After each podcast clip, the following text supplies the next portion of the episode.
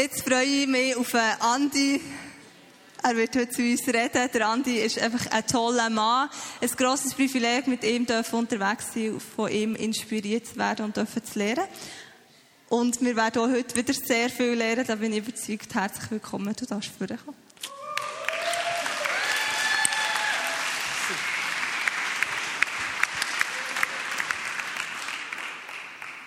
Ich habe noch den Tisch bestellt. Ist der unterwegs? Er kommt. Ich bin nicht so gerne auf dieser Bühne, ehrlich gesagt. Das ist ein bisschen, immer ist das, über ein Kabel gestockelt oder so. Ich werde nicht über Versorgung, Versorgung reden. Ich weiß noch nicht genau, was her wird gehen. Ich habe so ein paar Ideen in meinem Herz. Ich werde aber zuerst eine God-Story erzählen. Weil es ist ein Punkt, Wunder und Zeichen, denen nachzufolgen, damit sie passieren in unserem eigenen Leben. Aber es ist ein anderer Punkt, dass wir plötzlich an einen Platz kommen, wo sie uns nachfolgen. Und ich glaube, wir, wir sollen anfangen, ihnen nachzufolgen, dafür zu beten und dass coole Sachen passieren. Aber ich habe dann in meinem eigenen Leben feststellen, dass ich an einen Punkt bekomme, dass ich plötzlich nicht mehr gross dafür arbeiten musste und Sachen sind einfach passiert, ohne dass ich etwas dafür machen musste. Und das ist cool. Ähm, ich war in der Pfingstkonferenz und dann, und dann sind zwei Leute auf mich zugekommen, ähm, ältere Frauen. Und ich bin bei einer in der Gemeinde reden, und zwar war das etwa vor drei Jahren in Luzern. Und ich weiss, ich bin dort mit dem, mit dem Kollegen hergefahren und im Auto habe ich noch ein kleines Zettel vorgenommen, habe Gott gefragt, Gott, was willst du mir noch sagen? Und ich habe den Namen Rahel in meinen Kopf hineinbekommen mit Depressionen und sie braucht innere Heilung habe das auf den Zettel aufgeschrieben. Wir sind zusammen ins Gemeindegebäude hineingelaufen, haben zuerst noch ähm, zusammen zu Nacht gegessen vor dem Gottesdienst. Und dann ist die Leiterin auf mich zugekommen und hat gesagt, hey, ähm, ist es okay, wenn meine Schwester auch noch mit mir ist? Und ich so, ja, kein Problem und so, wie heisst sie? Und er sagt, sie heisst Rahel. Ich so, oh, das ist cool. Unbedingt, sie soll mit uns essen. Und ich habe dann während dem Essen das Zettel vorgenommen, habe ihr gesagt, ähm, was ich vor zehn Minuten oder was immer was es war, was ich im Auto von Gott habe empfunden. Und sie hat gesagt, ja, sie hat seit Jahren mit Depressionen zu kämpfen und so, auch mit Blutigzeugs, keine Ahnung, ich komme da nicht so draus, zum Glück. Und ich habe gemeint, ich habe schon christlich für sie gebetet, wie man das so macht. Habe ich ihre Erinnerung gehabt. Und dann kommt sie drei Jahre später die Pfingstkonferenz zu mir, beide zusammen. Und dann ist sie so, hey, hast du eigentlich schon erzählt, was ist passiert, seitdem dass ich bei ihnen war? Und ich habe gesagt, nein, keine Ahnung, ich habe die nicht mehr gesehen seitdem. Oder habe es auch nie mitbekommen. Und dann hat sie gesagt, sie hat mir das erzählt, was ist gegangen, hat sich noch erinnern dass ich das dann wie von Gott habe bekommen. Und offenbar habe ich sie dann einfach angeschaut. Jetzt kommt ein guter Donner. Oder auch nicht? Doch. Oh.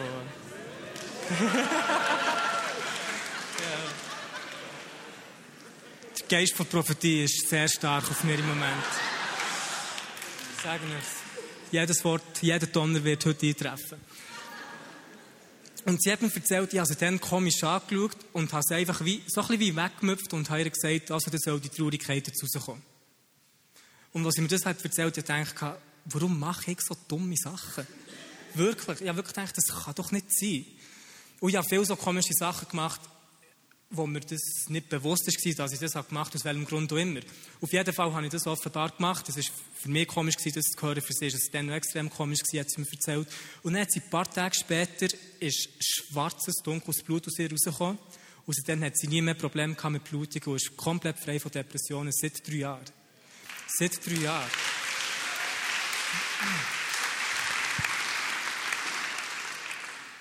Ich liebe so verwirrende Sachen, weil es, es gibt mir einfach zu denken.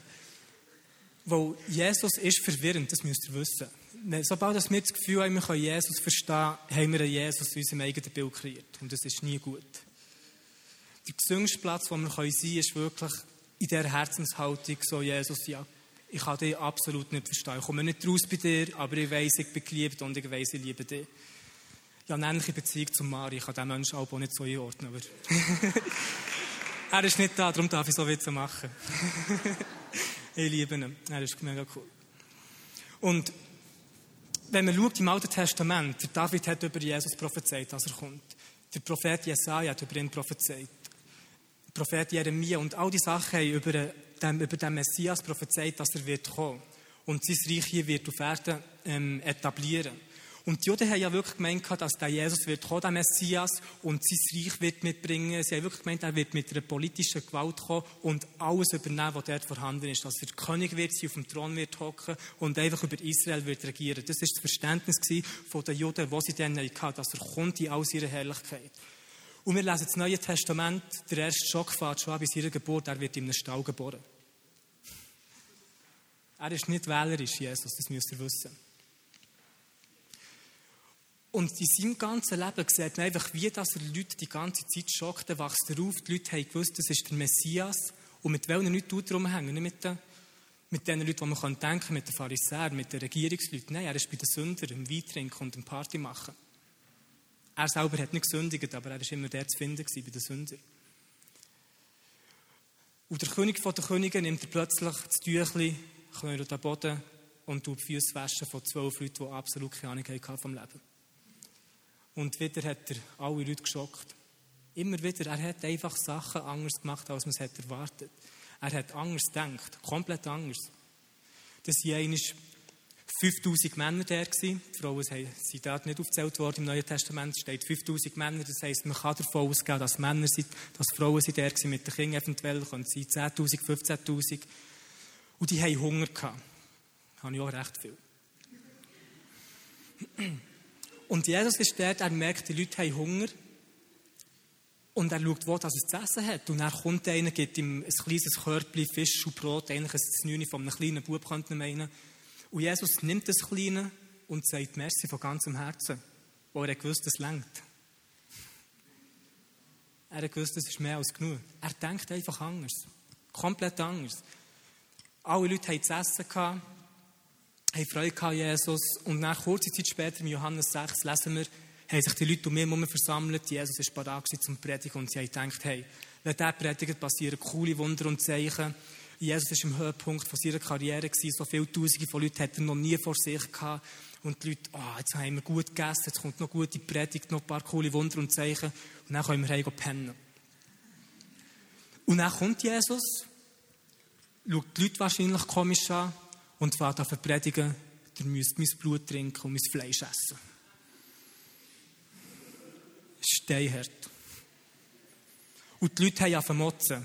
Und Jesus hat weiter gesagt, ihr kommt nicht in den Himmel, wo ihr esset mein Fleisch und trinkt mein Blut. Wir können sagen, okay, er hat etwas mit dem Abendmahl damit gemeint. Aber die haben das dann nicht verstanden. Absolut keine Ahnung gehabt. Und was passiert? Sie hauen alle ab. Alle hauen ab, was ist im ich sage das Wort nicht, egal gewesen. Es war ihm so egal gewesen, dass seine zwölf Jünger zu ihm sind gegangen und die haben auch keine Ahnung was er hat geredet. Und er fragt sie, hey, wollt ihr nicht auch noch gehen? Steinhart, wollt ihr nicht auch noch gehen? Er denkt einfach anders. Er hat die Leute ständig verwirrt.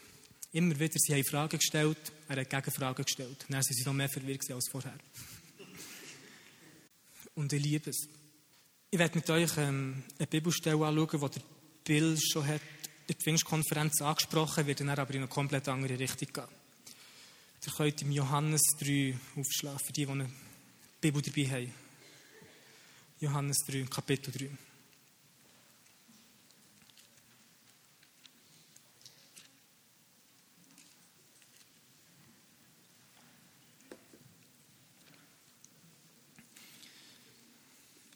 Johannes Kapitel 3, Vers 13.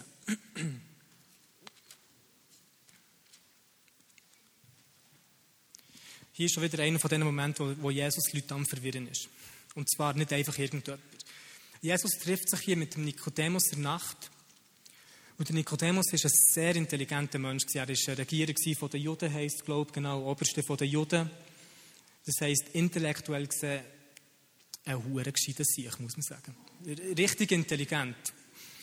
Richtig, richtig gescheit. Und er hat gehört von dem Messias, von dem Jesus, der Wunder und Zeichen macht und all die coolen Sachen erlebt und trifft sich jetzt endlich das erste Mal mit dem Jesus. Und er will von ihm lernen, wo er all die Sachen gehört und er selber daran interessiert ist. Und dann lesen wir hier im Vers 13. Denkt daran, das ist der Anfang vom Dienst von Jesus. Lesen wir hier Und Jesus sagt zum Nikodemus, und niemand ist hinaufgestiegen in den Himmel, als nur der, der aus dem Himmel herabgestiegen ist, der Sohn des Menschen, der im Himmel ist. Ich stelle mir das so vor, so der Nikodemus, der weiß so viel, ist mega gescheit und so, er freut sich endlich, da Jesus zu treffen und weiß, hey, der wird mir coole Sachen erzählen, ich werde coole Sachen können lernen. Und er ist vorbereitet, vielleicht noch ein Notizzettel dabei und ist parat zum Aufschreiben. Und plötzlich sagt ihm Jesus, und niemand ist hinaufgestiegen in den Himmel als nur der, der aus dem Himmel herabgestiegen ist. Der Sohn des Menschen, der im Himmel ist. Und wo ist Jesus in dem Zeitpunkt, wo er das sagt? Auf Erden. Und Nikodemus hat wahrscheinlich einen Sturm im Kopf, wo er denkt, okay, warte, jetzt ist der Mensch, der aufgestiegen ist, der abgestiegen ist, wieder der, der aufgestiegen ist, und das ist der Sohn vom Menschen, mit dem, der nicht zu reden. Also, keine Ahnung, hä? Und das ist am Anfang vom Dienst von Jesus. Das heißt, Jesus ist noch nicht gestorben in diesem Zeitpunkt. Er ist noch nicht wieder auferweckt worden. Er ist nicht in den Himmel aufgestiegen, ist dort noch nicht verherrlicht worden. Und gleichzeitig sagt Jesus schon ganz am Anfang von seinem Dienst.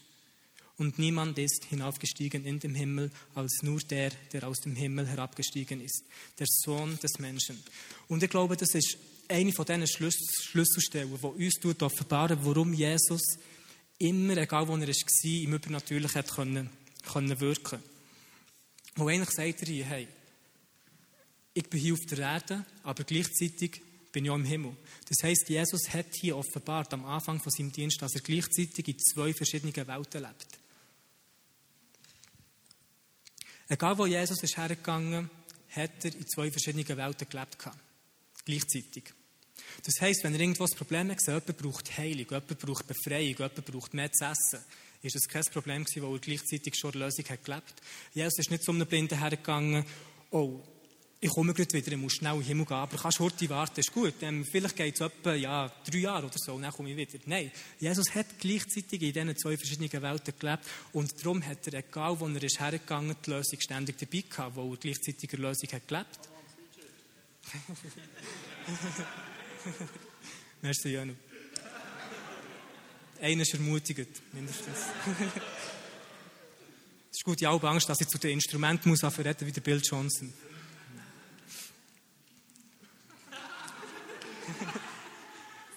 der Bill, wenn auch keine Reaktion kommt von den Leuten, denkt er, das Publikum ist nicht anwesend und er dreht sich um und redet zu den Instrumenten.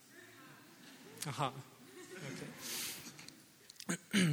Das heißt, Jesus hat hier offenbart, dass er gleichzeitig in zwei verschiedenen Welten schon immer hat gelebt, bevor dass er eigentlich gestorben ist, auferweckt worden ist und in den Himmel ist gegangen. Hat er schon in seinem übernatürlichen Dienst hier auf der Erde in diesen zwei verschiedenen Welten gelebt gehabt. Was heißt, egal wo er ist hergegangen, hat er Zugang gehabt zu den himmlischen Schätzen. Egal wo er ist hergegangen, hat er Zugang gehabt zu jeder Lösung, wo das Problem vor ihm war. Und jetzt kann man denken, wow, das ist, das ist cool, aber logisch ist ja Jesus.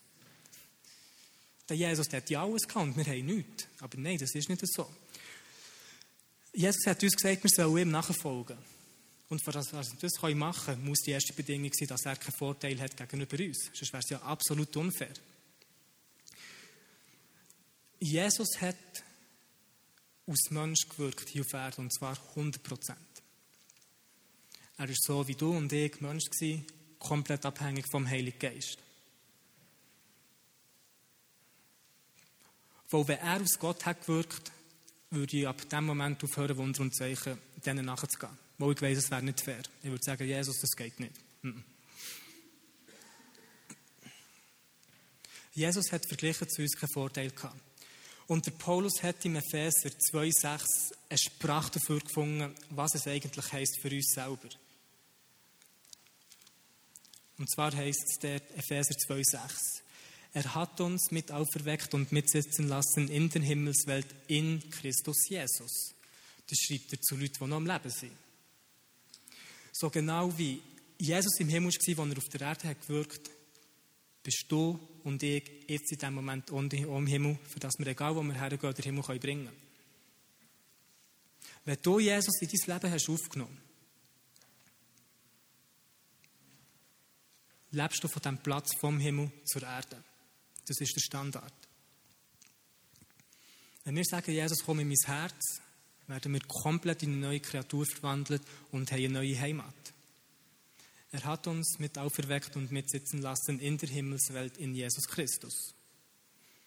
Ob du das realisierst oder nicht, du bist in dem Moment genauso fest im Himmel, wie du hier auf der Erde bist.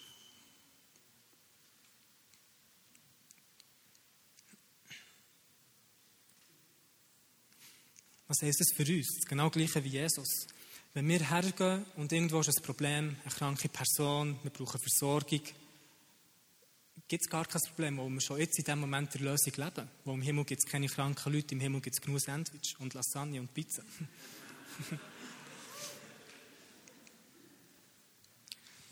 Das heisst, wenn etwas in unser Leben hineinkommt oder ein Problem vor uns ist, müssen wir nicht verkrampft versuchen, vor Erde zum Himmel zu leben. Aber realisieren, nein, wir sind schon jetzt im Himmel und vom Himmel zur Erde zu leben, weil das unsere Heimat ist. Wir sind alle Doppelbürger.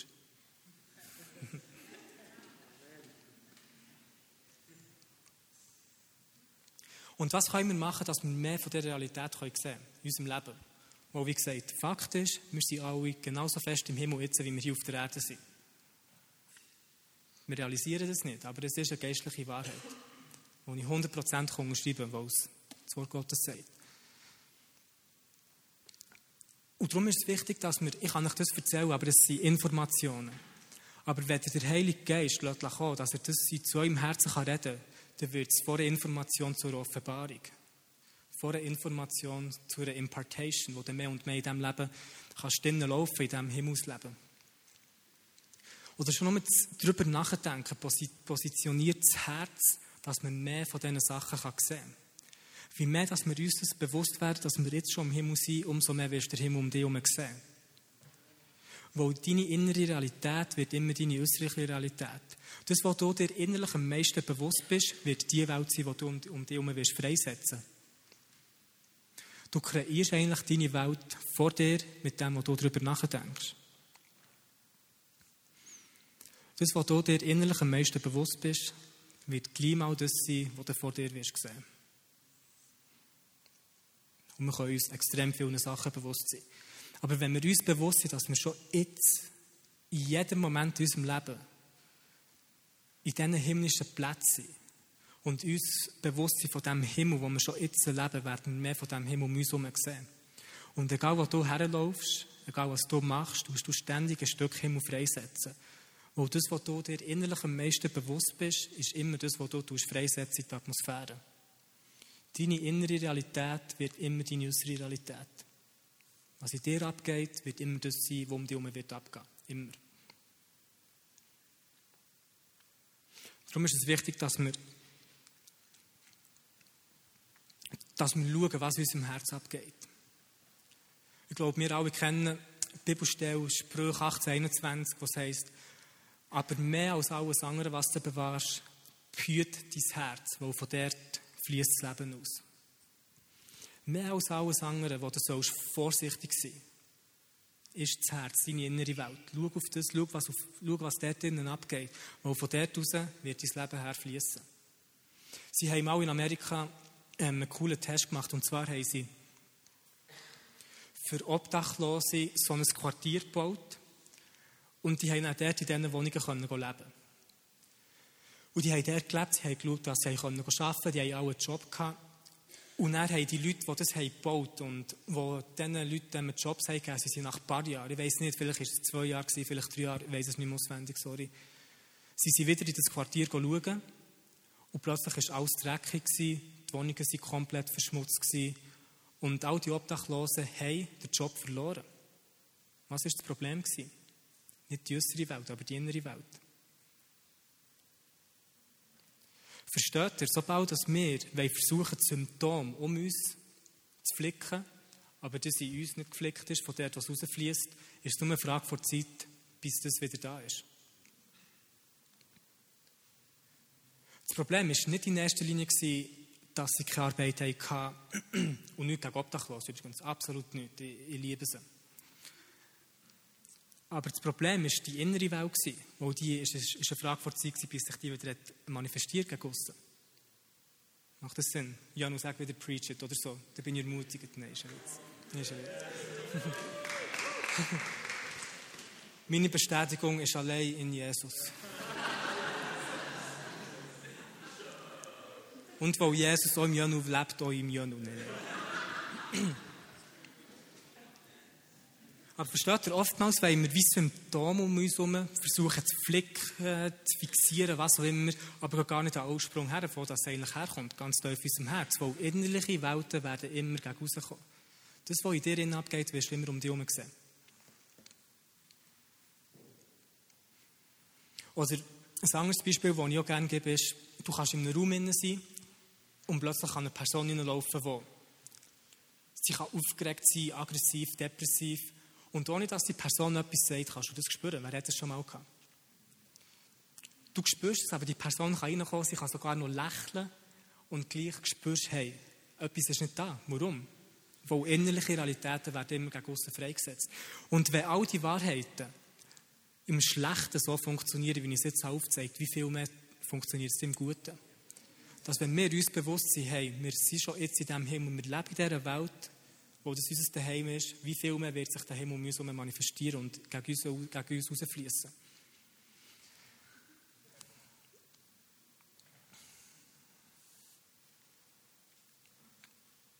Ich erzähle noch ein anderes cooles Zeugnis. Hat mich auch verwirrt. Richtig, richtig verwirrt. Ähm, ich habe hab mal Unihockey gespielt, ähm, ziemlich intensiv. Und er hat es einen gehabt, der hat sich eine Schulter verletzt. Und die Diagnose war, sechs Monate kein Sport und so, fertig mit Unihockey. Also, ich weiß nicht mehr genau, was ist passiert, aber es ist, it was serious. Wirklich, wirklich. Die Schulter war kaputt. Gewesen.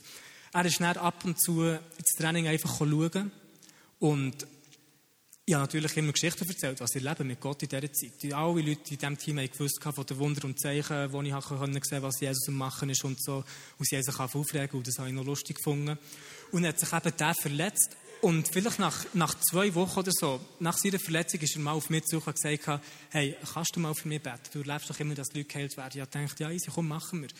Und ich habe gesagt, er soll in der Garderobe warten. Ähm, bin ich duschen und ihr müsst wissen, es war abends spät, ich habe Sport gemacht, war müde, hatte extrem Hunger gehabt und hatte noch eine recht lange, recht lange Fahrt, gehabt, dass ich wieder heimkomme. Also ich war schlechtesten geistlichen Zustand, den es eigentlich gibt. Und ich, ich weiss noch, ich weiss noch, wie es gestern war. Ich, ich bin hergehockt, da war das Bänkchen so eine Ecke und er ist hier gehockt. Und ich wollte ihm seine Schulter anlängen. Und bevor das ist richtig angelenkt, zieht er sich zurück und sagt, nein, nein, es ist gut. Und ich gedacht, okay, Wahrscheinlich ist es, ist es wahrscheinlich peinlich, weil die anderen Leute reinkommen, wegen der anderen Kameraden, und die haben ab und zu ein bisschen Witzchen gemacht, wenn ich so Zeugs habe erzählt. Und ich habe gesagt, hey, mal, ist gut, ich kann es anderes Mal wieder für dich beten und so, ich verstehe das.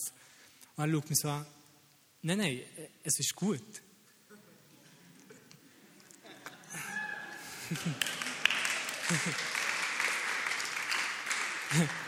ich habe nicht so reagiert, glaubt mir nicht. Ich so, was meinst du, es ist gut?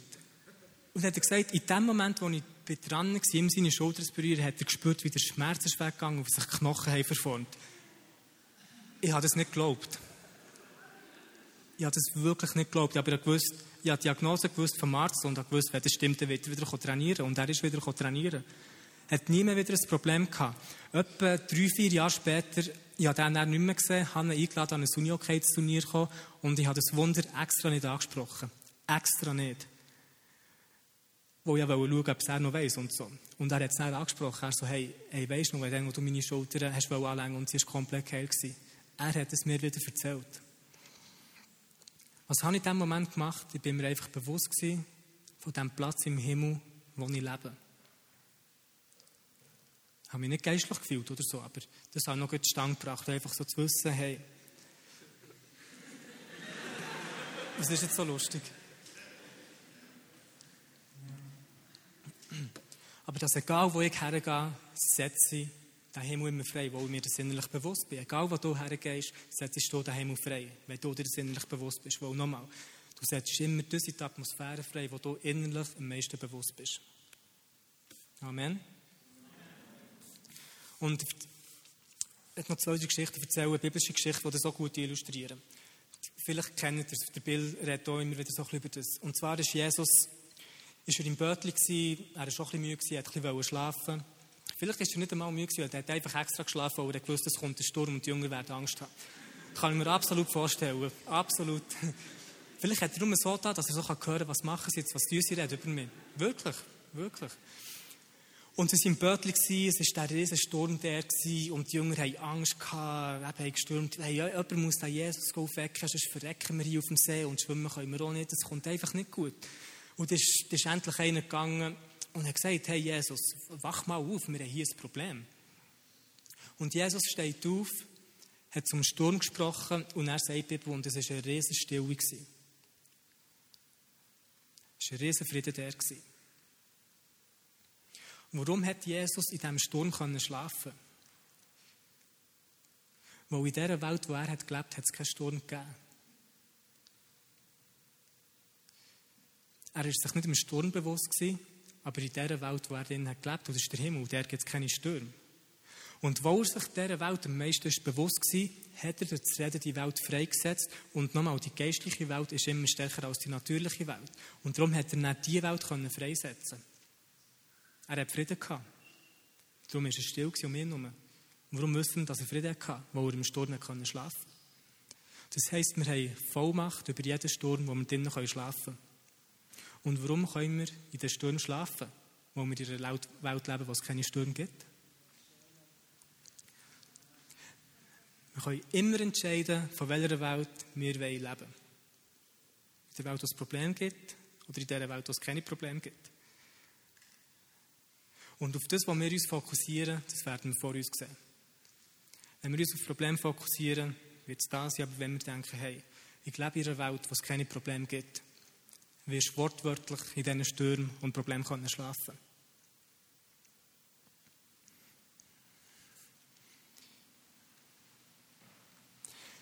Und ich glaube, dass wie mehr wir uns bewusst werden von dieser himmlischen Welt, wo wir jetzt drinnen leben, Bye, guys. Love you guys. Thanks for coming. Gute Kollegen von Jesus Church, Savior, whatever Church, Mormonen, ja. Gute Kollegen von mir. Haben unbedingt hören, sie müssen zu einer bestimmten Zeit wieder daheim sein, darum sind sie gegangen. Aber ich glaube, wie mehr wir uns bewusst sind von dieser Welt, vom Himmel, wo wir drinnen leben, umso mehr werden die Lösungen freigesetzt, ohne dass Probleme jemals konfrontiert werden. Wenn wir uns bewusst sind von dieser Welt, in der wir drinnen leben, umso mehr werden Probleme gelöst, ohne dass wir sie konfrontieren, weil wir ständig Lösungen freisetzen sind. Eine andere coole Geschichte. Die Jungs waren wieder auf einem Mission Trip. Das Mal war Jesus nicht im Bötli. Er hat es alleine gehen. Wahrscheinlich extra, weil er wusste, es wird angstlustig. Die werden wieder in einen Sturm hineinkommen. Die werden wieder gerannt, das Gefühl, sie sind die Ernsten. Und dann ist er dann mal gegangen, läuft auf dem Wasser und der Petrus, wo ist der Jesus? Und dann sieht er ihn von weitem. Aber er ist sich nicht sicher, ob es der Jesus war. Und darum hat er gefragt, hey, ich weiß nicht, ob du Geist bist oder nicht, aber wenn du Jesus bist, dann sag mir, komm. Und da sieht man die Intelligenz von Petrus, wo er gemeint nur Jesus kann sagen, komm. Also, ein Geist kann doch auch sagen, komm. Und Jesus sagt, komm, und Petrus, das muss Jesus sein. und, und, was macht der Petrus? Er steigt aus dem Boot, schaut Jesus an, läuft auf diesen, auf Wellen, läuft auf ein Problem, läuft auf einen Sturm. Aber dann plötzlich tut der Fokus wechseln von Jesus zu der Welle. Und jetzt sieht er plötzlich nur noch die Welle und nicht mehr Jesus, den er eigentlich so sehen Weil wenn er nicht mehr Jesus sieht, sieht er die Welle das Problem und sinkt dann in das Problem, was auch nicht gut ist. Er hat zuerst Jesus angeschaut und in dem, dass er ihn hat angeschaut, ist er in den Realitäten vom Reich Gottes gelaufen. Auf dem Sturm, auf der Welle. Aber sobald er seinen Fokus hat gewechselt hat von Jesus auf das Problem, ist er im Problem gesunken. Das ist genau gleich in unserem Leben. Wenn wir uns auf das Problem fokussieren, versinken wir im Problem. Wenn wir uns auf Jesus fokussieren, landen wir bei ihm. Das ist immer das Beste. Das heisst, zuerst hat er aus dieser Realität vom Himmel rausgelebt, wo er ihn hat angeschaut und dann plötzlich ist er im Problem gesunken, wo er aus Angst hat herausgelebt. Und jedes Mal, wenn wir aus Angst herausleben, wo ein Problem ist, werden wir sinken. Das heisst, die Angst hat eine wunderbare Wanderung auf dem Wasser für den Petrus zerstört. Schlimmer ist es, Das ist die gleiche Angst. Weg der gleichen Angst. Elf andere Jünger nie auf dem Wasser sind gelaufen.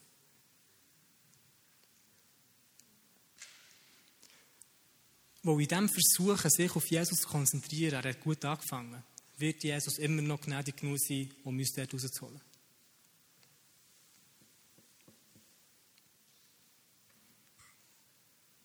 Ich habe eben Zeit.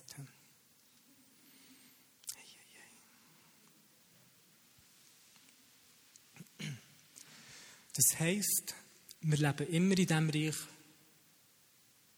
wo wir am meisten darüber nachdenken.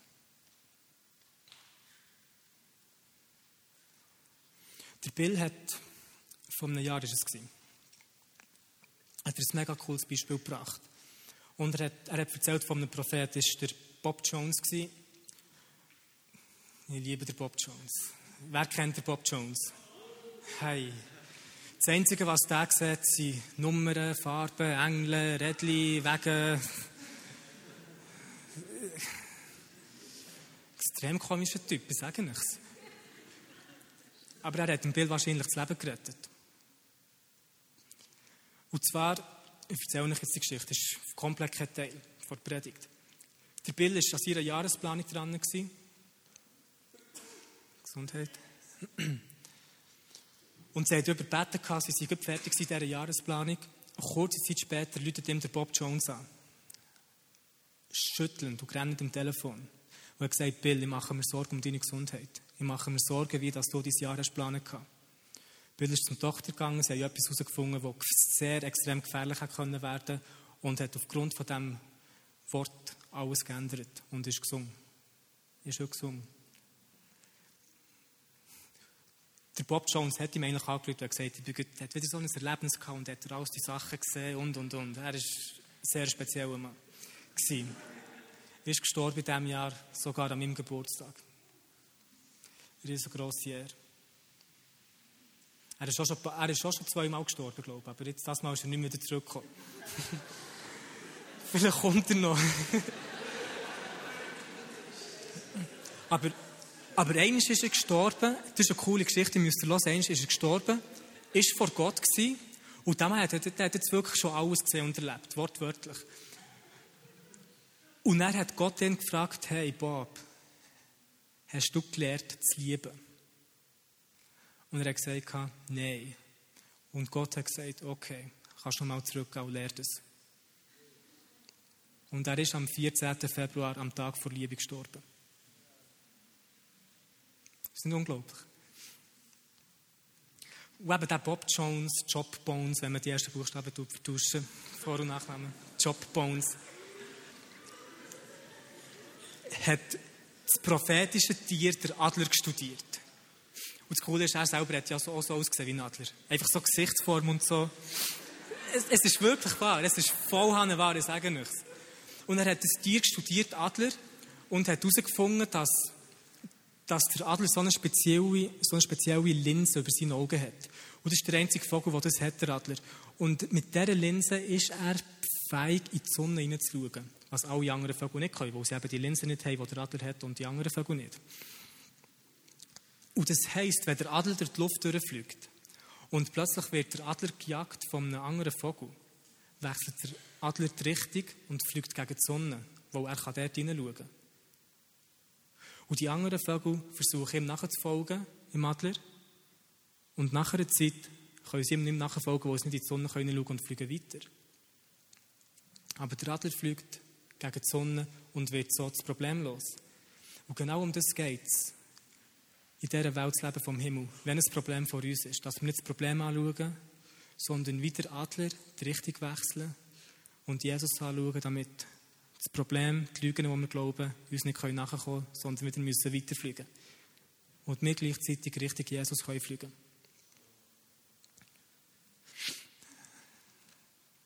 Janu?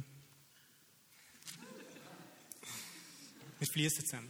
Ähm, ich möchte noch eine letzte Stelle mit euch anschauen. Dann ist es wirklich Zeit, zum heimzugehen. Und zwar Kolosser 3,1. Kolosser 3,1. Für die, die nachlesen wollen. Wenn ihr nun mit dem Christus auferweckt worden seid, so sucht, was droben ist, wo der Christus ist, sitzend zu Rechten Gottes. Ich lese es nochmal. Wenn ihr nun mit dem Christus auferweckt worden seid, so sucht, was droben ist, wo der Christus ist, sitzend zu Rechten Gottes. Hey, Paulus sagt, hey Giele, Modis, jetzt, wenn schon mit dem seid auferweckt worden, dann schaut auf die Sachen, die dort oben sind. Come on. Come on. Sind auf das, was droben ist, nicht auf das, was auf der Erde ist. Er sagt, hey, seid auferweckt worden mit Jesus. Darum schaut jetzt auf das, was dort oben ist und nicht auf das, was hier auf der Erde ist. Über das habe ich jetzt geredet. Das schauen, was dort ist, nicht auf das, was du hier schaust. Denn ihr seid gestorben und euer Leben ist verborgen mit dem Christus in Gott. Schau mal die Nachbarn an und sag, du bist gestorben. Sag ihm, du bist so etwas von tot. Du bist so etwas von tot, dass du wieder lebst. Okay, gut, gut, gut, gut, gut. Ist gut, gut, gut, gut, gut. Hast du gewusst, dass du nicht, nicht in den Himmel kommst, wenn du stirbst? Du kommst nicht in den Himmel, wenn du stirbst. Das geht gar nicht. Weil wenn du in den Himmel würdest kommen, wenn du würdest sterben, heisst es, dass dein eigener Tod das Türchen ist, für in den Himmel zu kommen. Aber das ist es nicht. Weil es ist der Tod von Jesus, der das Türchen ist, in den Himmel zu kommen. Weil du schon jetzt im Himmel bist.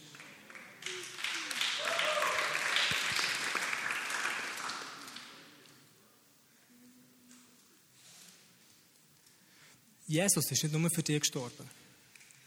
Du bist mit dem gestorben. In dem Moment, während dein Leben hineinkommt, lebst du im Himmel.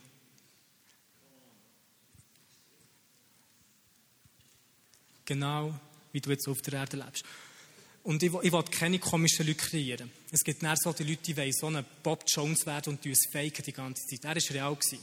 Aber es gibt dann die Leute, für die ist alles geistlich himmlisch und die schweben noch und so. Nein, wir müssen mit dem Kopf im Himmel sein, aber mit den Füßen immer noch auf der Erde.